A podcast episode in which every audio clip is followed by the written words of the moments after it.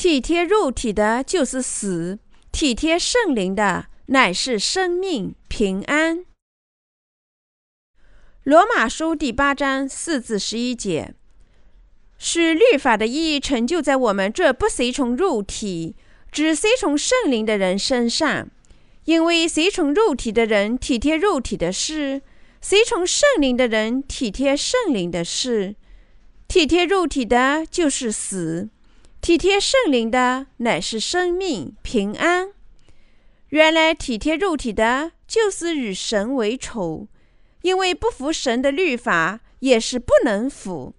而且守肉体的人，不能得神的喜欢。如果神的灵住在你们心里，你们就不守肉体，乃守圣灵啦。人若没有基督的灵，就不是守基督的。基督若在你们心里，身体就因罪而死，心灵却因义而活。然而，叫耶稣从死里复活的灵若住在你们心里，那叫基督耶稣从死里复活的，也必借着住在你们心里的圣灵。使你们必死的身体又活过来。我们目前通过文学在海外传教是极为有效的。当我们阅读神的道时，就得福了。我们的信仰成长是因为我们信仰了神的道。人们都被渐进圣化教义、称义教义等假教义及靠悔改祈祷赎罪的说法所蒙骗。在过去五个世纪，受尽了苦难。罗马书第八章第三节告诉我们说，神做了律法因肉体软弱而不能做的事情。神差遣自己的儿子，带着有罪的肉体来到这个世界，在肉体上定了罪案，让他接受审判，从而将我们从罪孽中拯救出来。今天，让我们回到罗马书第八章四至十一节，看一下神的真理。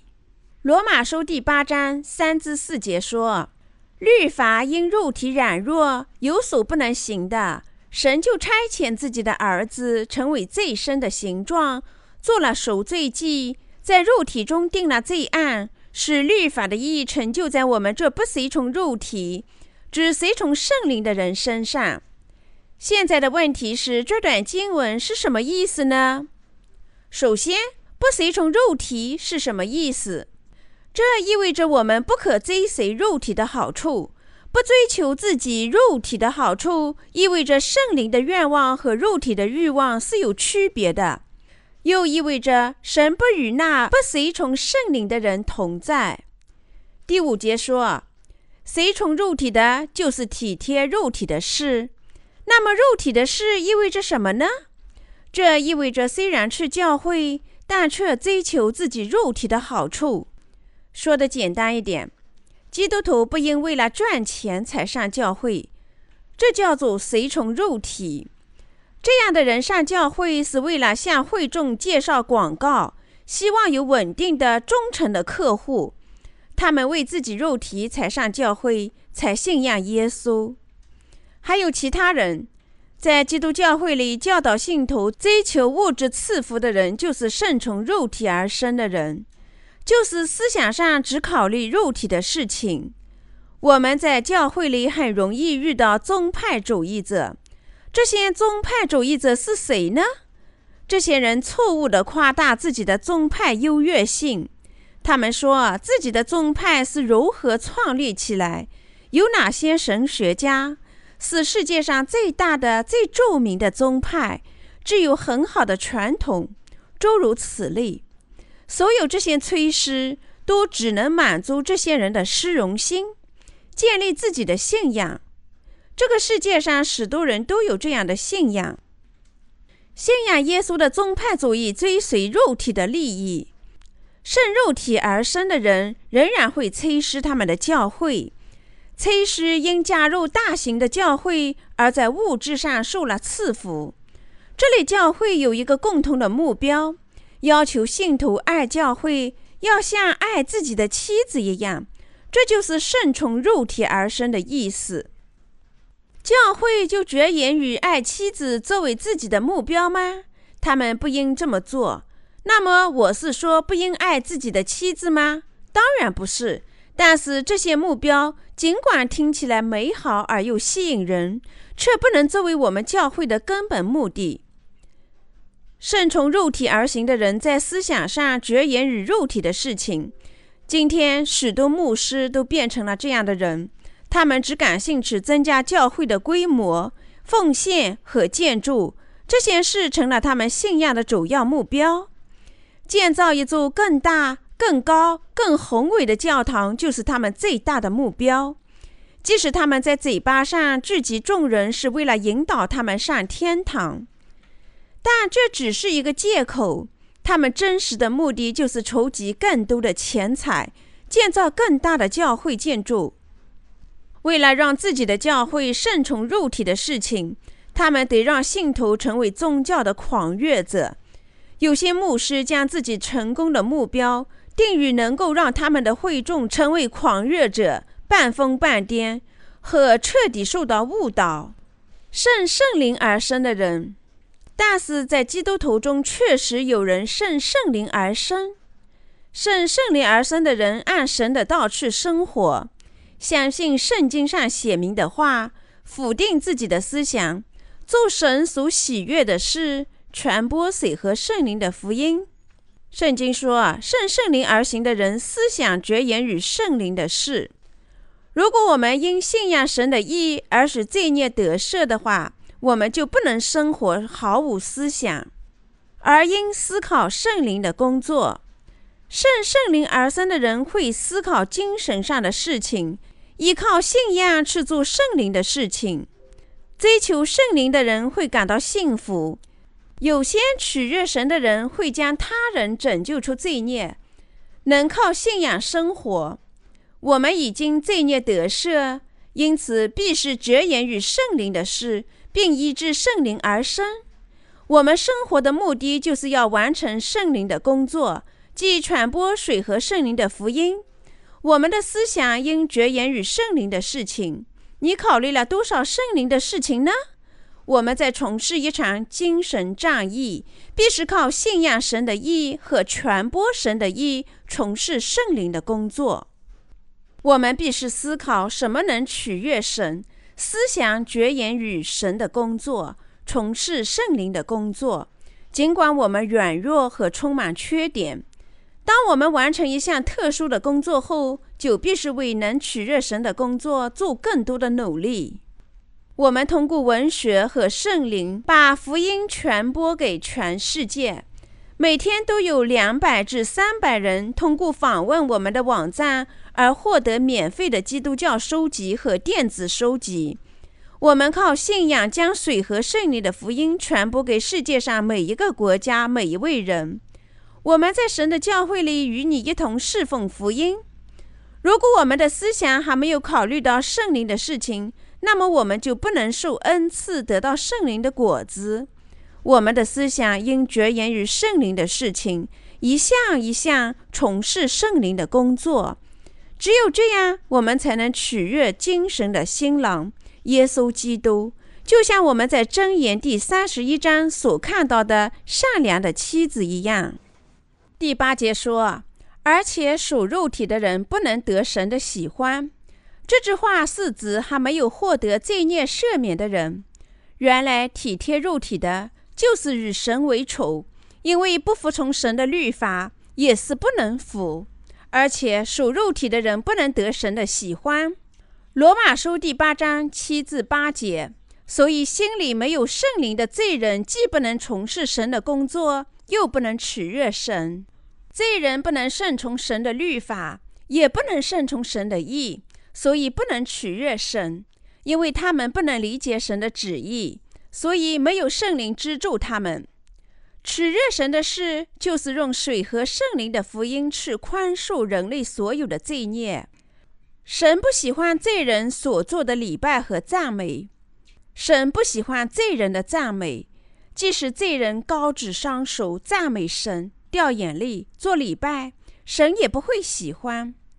罪人基督徒通过兴奋的情绪去取悦神，但他们不能取悦神。有罪的人不能取悦神，因为他们是罪人。无论他们多么努力，都不能取悦主。这不是一个人如何愿意取悦主的问题，而是一个如何才能取悦主的问题。如果人们建立大教堂，神会高兴吗？他不会。若人们觉得必要迁入一座更宽敞的建筑，他们就会想方设法去建造一所更大的教堂。但更大的教堂纯粹是为了建筑的缘故，并不能完全取悦神。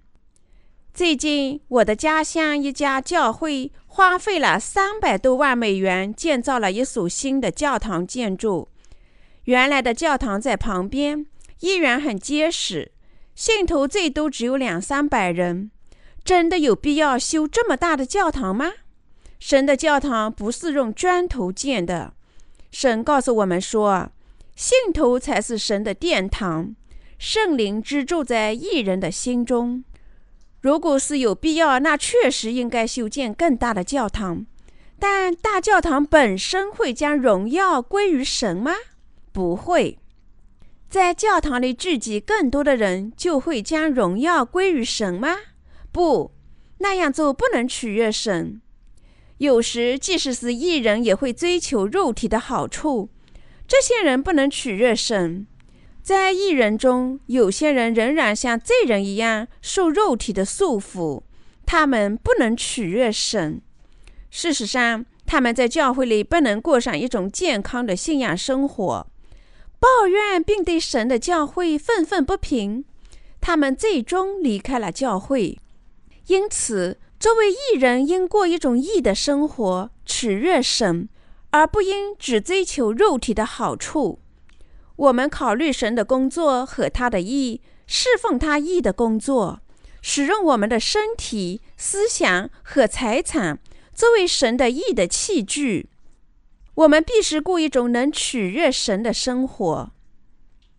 在基督圣灵里的人，让我们一起读一下第九节：如果神的灵住在你们心里，你们就不属肉体，乃属圣灵啦。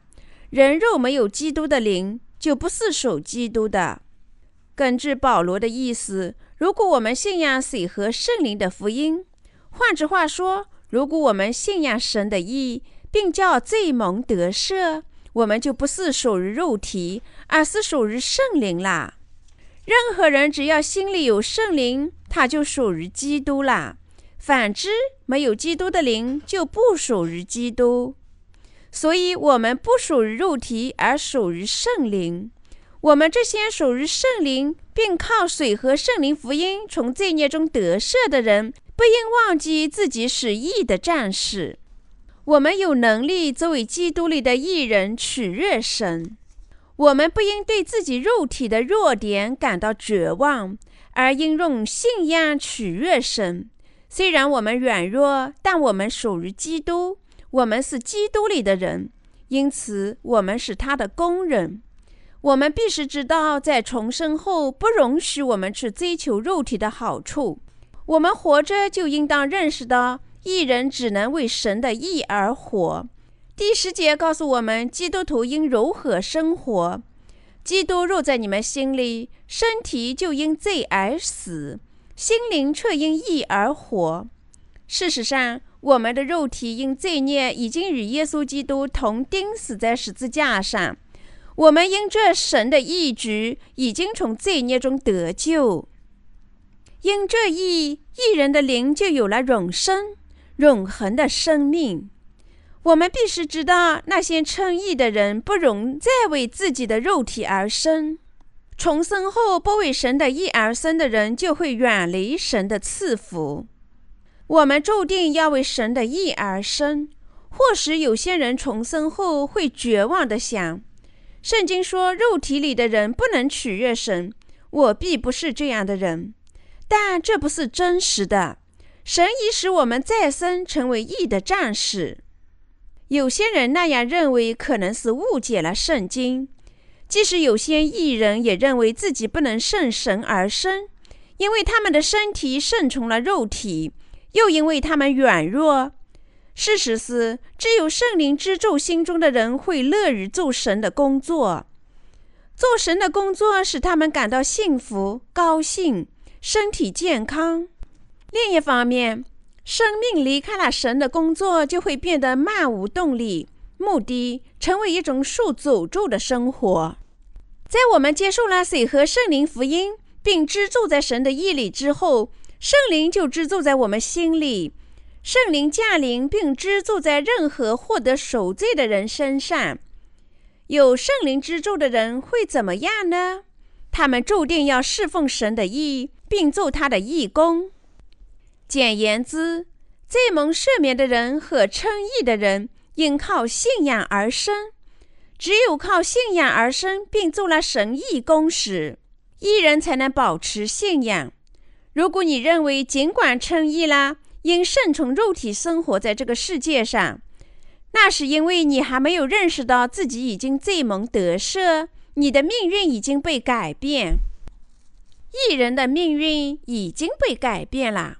人在重生前为这世界而活，为自己的目的而活，为了肉体的欲望而生；但在重生之后就不可能那样生活了。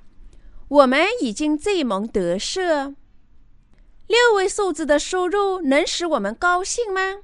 我们已投身于拯救灵魂的事业，怎么能只追求这些物质上的东西呢？换句话说，我希望你能想一想肉体方面的事，又想一想圣灵方面的事。你没有必要为了认识他们而亲自去做一些下面这些事。你必须要做的一切就是认真思考一下这件事。我在前一本布道书中讲解了罗马书第一章至第六章，在这本书中讲解了七至十六章。这本布道书既有关我撰写的基督教系列书籍第五本和第六本，将发送到全世界的基督徒供他们阅读。我相信通过我的基督教书籍，大多数人都会认识到神的意。通过前面三本布道书籍，我谈了有关神拯救的基本教义。第一卷讲解福音，第二卷讨论神舍问题，第三卷是关于圣灵及接受圣灵的正确方法。第四卷和第五卷关于罗马书，深入揭露了神学教义的错误之所在。为何基督徒信仰了耶稣，却不能消除罪孽？以及谁和圣灵的福音如何体现了神的意？我相信通过本书，福音会更加广泛的传遍全世界。在我们出版第三本书时，与出版前面两本书相比较，福音传播已经有了明显的进步。在我们出版第三本书后，越来越多的人向我们申请第一本和第二本基督教书籍。在出版了这两本书后，我们就会知道水和圣灵的福音是多么的伟大。我祈求神的祝福会极大的赐予那些知道神的意的人，他们会知道如何理解罗马书，并因理解福音的信仰包含了神的意。我们共同为福音做事，你不是也在做神的工作吗？你在支持传播福音。将罪人们拯救出罪孽的事业。当我们信实的侍奉福音时，全世界许许多多的灵魂就能从罪孽中得赦。因此，我们怎能为了世俗的工作抛弃这项珍贵的工作呢？我要你明白，我们一人注定不能再为肉体而活着了。现在，我们的命运就是完成神的意，拯救灵魂。为神的意而生，你必须要相信这一点。为神、为真福音和失落在罪孽中的灵魂的拯救。罗马书在这部分讲的就是这个内容。现在让我们读一下第十节和第十一节：基督若在你们心里，身体就因罪而死，心灵却因义而活。然而。叫耶稣从死里复活的灵入住在你们心里，那叫基督耶稣从死里复活的，也必借着住在你们心里的圣灵，使你们必死的身体又活过来。上等经文告诉我们说，我们的身体因罪而死，但我们的精神却因神的义和信仰而得生。任何人信仰神的义，就会得新生命。我们因信神的义而获得了新生。十一节说：“然而，那叫耶稣从死里复活的灵入住在你们心里，那叫基督耶稣从死里复活的。”也必借着住在你们心里的圣灵，使你们必死的身体又活过来。这意味着神会在世界的末日复活我们。我们只为肉体和罪孽而活的生命，现在已经消失。我们的命运已经被改变，余生只为神和神的意而活。你或许会因一人的生活而感到枯燥，想。无怪乎一人聚集在一起谈论些什么。然而，如果你待在教堂里，即使听一听身边信徒打呵欠，甚至听听他对神的赞美，或者他们的声音，也会更新你的思想。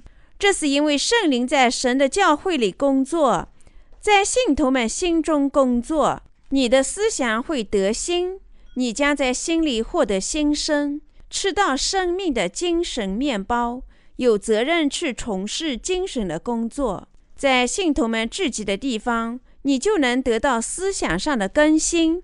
你与这个世界隔离的事实，表明你的命运已经被改变。正因为这样，顺从肉体而行的人会考虑肉体的事情，而顺从圣灵而行的人只会考虑圣灵的事情。